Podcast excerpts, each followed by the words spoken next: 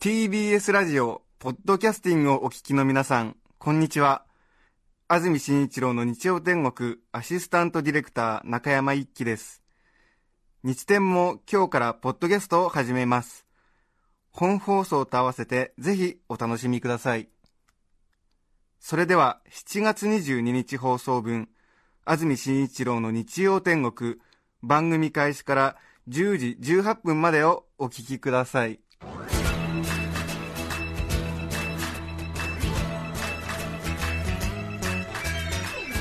安住紳一郎の日曜天国。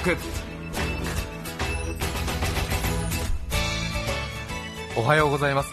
7月22日日曜日朝10時になりました。TBS アナウンサー安住紳一郎です。おはようございます。中澤由美子です7月22日ということで世の中の学校に通っている生徒諸君は先週の金曜日から夏休みに入っている方が多いと聞きましたけれども。そうですよ。信じられませんね本当に。ねえ。羨ましいですね。羨ましいというかいや正直 夏休みになってるってついさっきまで知りませんで、ええ。なんとなく私の体の中ではようやく先週ぐらいに2月の建国記念の日が終わったかなぐらいの 印象なんですよ。そうですか、それで6月から7月になった時もお話ししたと思いますが、ええ。6月から7月の段差っていうのがなかなかこう体感的に理解しえない部分がありましてですね、ねえ。ええ。ええ。もう？みたいな。はい。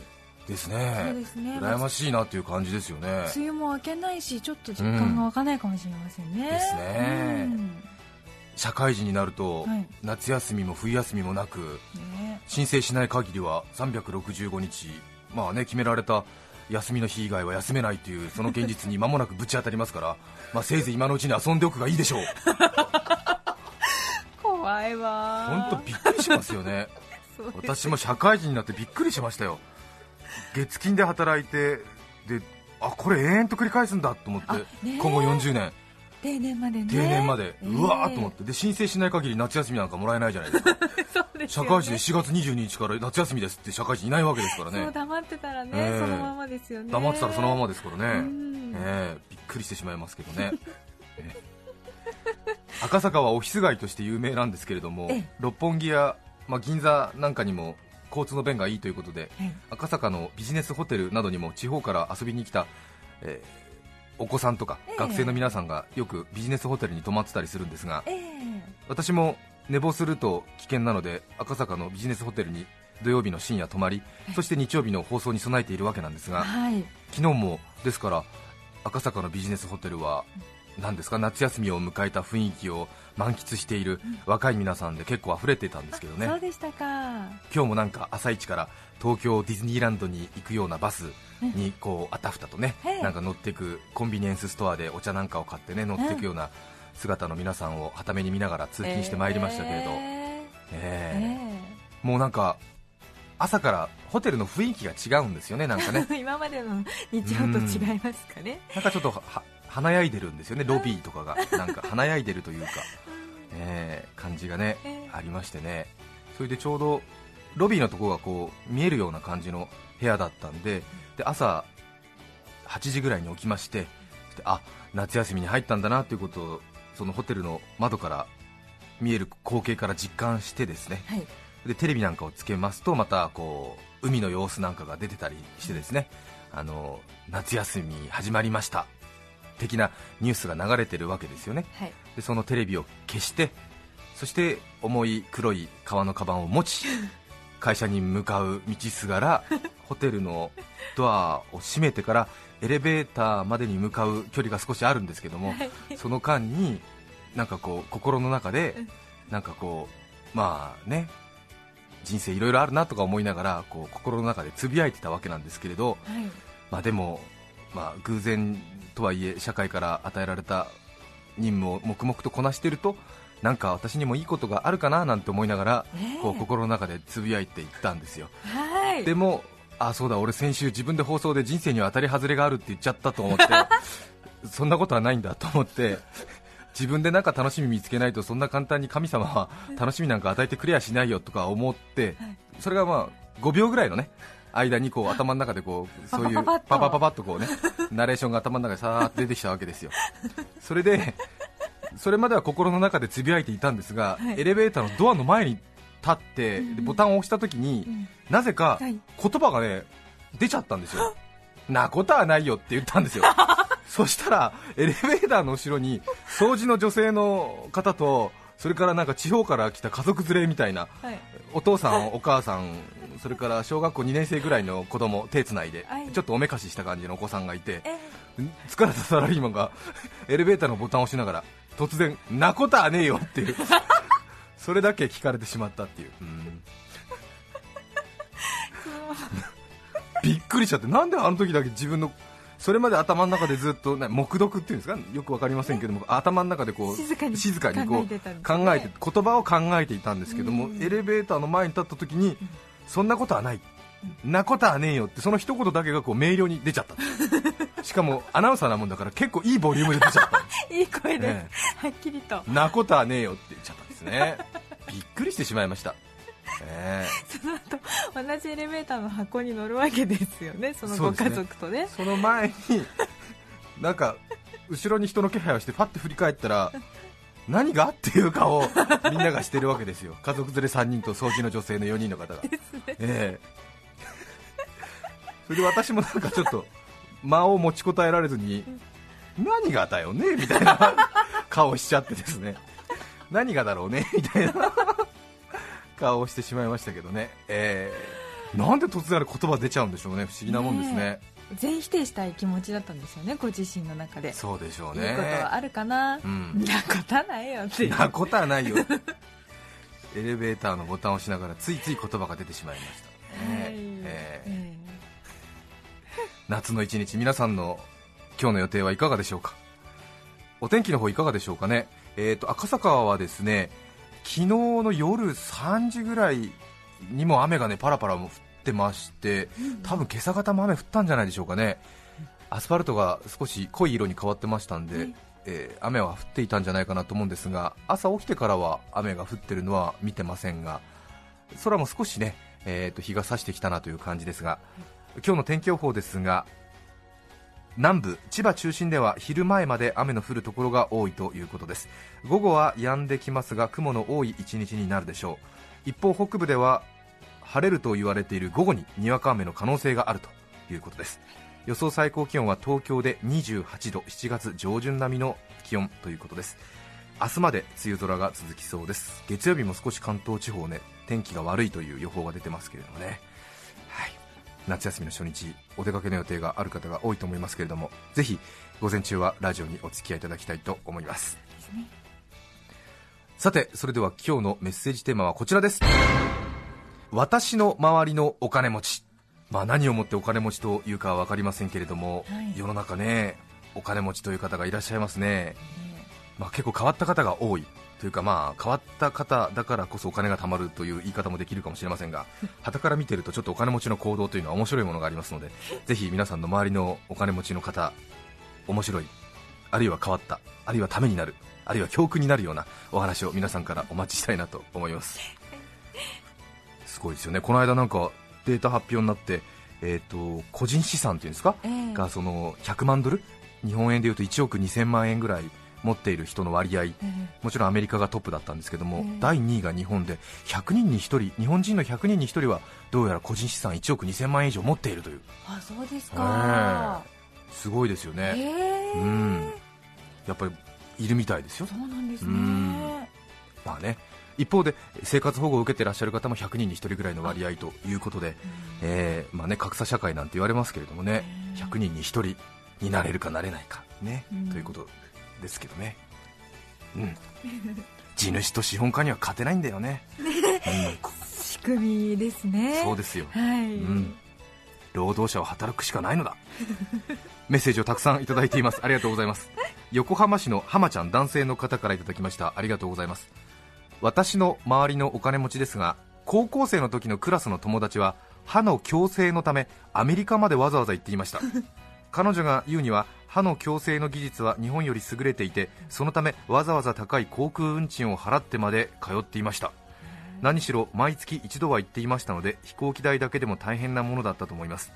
それにしても私も少し出っ歯でしたが親に歯の矯正をしたいと言ったらバカ言ってんじゃないよ。そんな余裕うちになんてないよ。と一周されてしまいました。思い出しました。というね。へこれはすごいですね。えねえ。へへえ10時間とかかけていくんだ。えすごいですね、え。はあ。歯医者にアメリカまで通うという。はあ。すごいですよね。えそれはすごい。ねえ。え。うん綺麗になったでしょうかね。どうなんでしょうね。すごいですね。入国管理の人とかに言うんですかね。Go to dentist とか言うのかな。そうですよね。ね観に？光じゃないもんね、うん。ですよね。Go to dentist って言うんでしょうねきっとね。ねそうですね。埼玉市のセルリアンブルー普及委員会さん29歳男性の方からいただきました。ありがとうございます私の友達が初めて立ち食いそば屋に行った時の話です。友人が差し出した食券を見てお店のおばちゃんは大盛りのそばでいいかい？と友人に頼む、えー友人に尋ねました。初めて立ち食いそば屋に行った時に友人が差し出した食券を見てお店のおばちゃんが大盛りのそばでいいかい？と友人に尋ねたそうです。はい。すると友人は大森さんのそばで食べろと言われても僕はその人を知らないので向こうの空いている席で食べたいのですがと答えていました そうなのです。おばちゃんが聞いたのは大盛りのそばかうどんかの確認。しかし立ち食いそば初体験のお金持ちの友人は大盛りのそばでいいかと聞かれたのに大森さんのそばで食べるのだと勘違いしたのです。一緒にいた私は笑いをこらえるのに必死でしたがやはりお金持ちは世間知らずだなぁと感じる瞬間でした。立ち食いそば屋って確かにうどんかそばかの自己申告というルールがありますよね。ね。そうか。えうん。あそうなんですよね。立ち食いそば屋に行かれたことがないという方ももちろんラジオ聞いてる方いらっしゃると思うんですがあのなんでか知らないですけども立ち食いそば屋っていうのはうどんとそばの食券が一緒なんですよ。はあ。要するに、えー食券の券売機とかにはこうタヌキ、キツネ、えーそれから何五目とかこう書いてあってうどんそばって選ぶボタンはなくて要するにうどんそば共通券みたいなのを買うんですよ。あそうなんえー電車バス共通券みたいなのを買うわけですよ、えー。それで食券を出すときに例えばタヌキを買ってタヌキっていう食券を持ってこれをそばでお願いしますとか言うんですよ。あーなるほど、ええそうなんですよ、はいはい。それで慣れないとあのうどんそばって聞かれちゃったりするんですよね、ええ。あと大盛りがただの時が多いのであの、えこれをそば大盛りでとかうどん大盛りでって言わないとえ通じなかったりするんですよね、ええ。初めて行く方はね戸惑ってしまうと思いますけどね、ええ。このお金持ちの友人も戸惑ってしまったという。なるほど、うん、きっとね体が良かったんで大盛りのそばでいいの？って聞かれたんですね、ね。えーそしたら、えーお金持ちのお坊ちゃんは大盛りのそば、えー大盛りさんのそば？空いてる席で食べたいんだけどっていうふうに思っちゃったということでしょうね。うん。私の働き始めてからできた知人というか、まあえあの仕事のお付き合いのある人でその男の子もすごいお坊ちゃんだったんですけれど、えあの社会人になるまで路線バスに乗ったことがないっていえう男の子がいましたえね、えびっくりしてしまいました。一緒にあの路線バスに乗ってちょっと移動することがあったんですけれども、はい。いちいち驚いてましたね。仕組みに？あ仕組みに、えええっつって。え真ん中から乗るの？とか言って、押すの？ボタン押すの？とか言って。えこれ何？とか言って、ええ。異常に驚いてたのを思い出しますね。新鮮ですね、えどこで降りても同じ値段なの？じゃあ遠くまで乗った方がよくない？あれ確かにそうなんですよね。そうですよね。うん。え？どこで降りても同じなの？って言ってたのびっくりしましたね。そうだ。ええ。驚きました。それでそんな縁からですね彼の結婚式の司会をすることになったんですよ。ええ。何年前でしょうかね？7年ぐらい前でしょうか。はい、もちろん立派な会場だったんですけどうん。あの結婚式場について打ち合わせを少し司会をするときにするんですけれど、はい。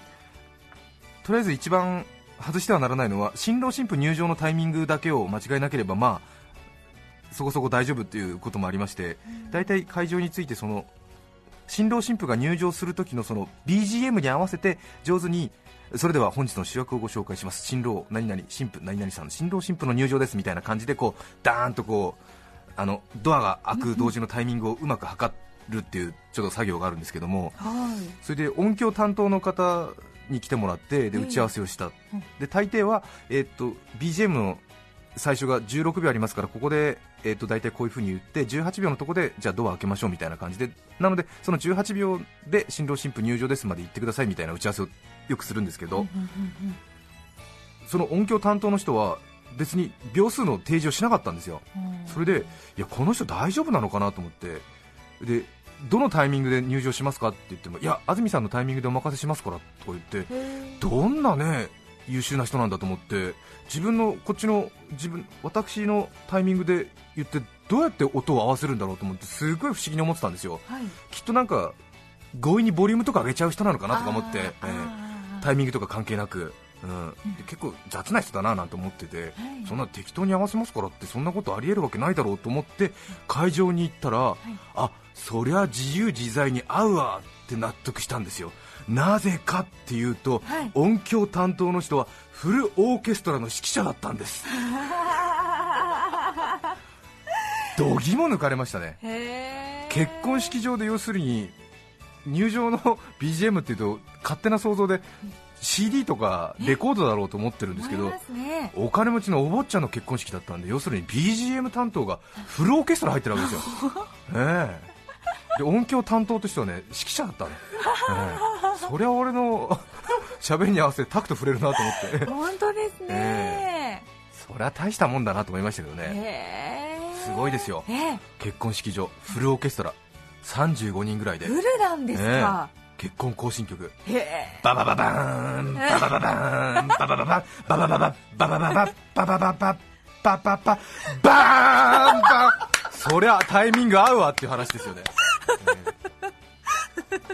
びっくりしました。へえうん。本当に気持ちよかった。あのなんていうんですかね。喋り手としてはこう CD とか MD とかに合わす習慣がついてるものですからら曲が遅くなってくれたりするって向こうが融通を聞かせてくれるっていうそんなことは今までかつてなかったわけですよ。そうですよね。ちょっとなんかあの話が長くなってあこれ曲の終わりまで終わらないって思ったら急にこうダッダダダダッダダダダってなんか、あのこうなんかティンパニーだけとか ティンパニーロールとか始まっちゃったりしてうわー間つないでくれてると思って、回してくれるすみません申し訳ございませんみたいな。ウェディングケーキ入刀です。ダッダッザーンみたいな気持ちいい気持ちいいみたいな。新郎新婦より司会の方が気持ちよかったっていう。あー。気持ちよかったそういうことがありました皆さんからのメッセージをお待ちしています。番組にメッセージを送ってくださった方の中から抽選で5名の方にコンビニやガソリンスタンド純駆動書店など全国3万5000店で利用できる番組特製500円分のクオカードをプレゼントいたします。今日のテーマは私の周りのお金持ち。皆さんからのメッセージお待ちしています。そして番組では皆さんからのリクエスト曲も募集しています。ぜひメッセージにはリクエスト曲も一緒に書いて送ってくださいそれでは今日の1曲目をご紹介します。横浜市の高校3年生 DJ グリーンピースさん女性の方からいただきました。ありがとうございます。高校生で朝から AM ラジオとは関心ですね。リクエストは渡辺美里さんで「マイレボリューション」どうぞ。7月22日放送分、安住紳一郎の日曜天国、10時18分までをお聞きいただきました。著作権の問題上、リクエスト曲は配信できませんので、今日はこの辺で、さようなら。安住紳一郎の「ポッドキャスト天国」これはあくまで試供品皆まで語れぬポッドキャスト。ぜひ本放送を聞きなされ。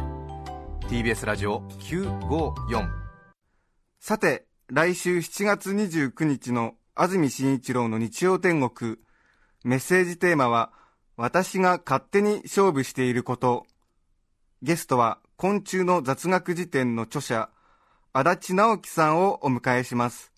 では、日曜10時、954でお会いいたしましょう。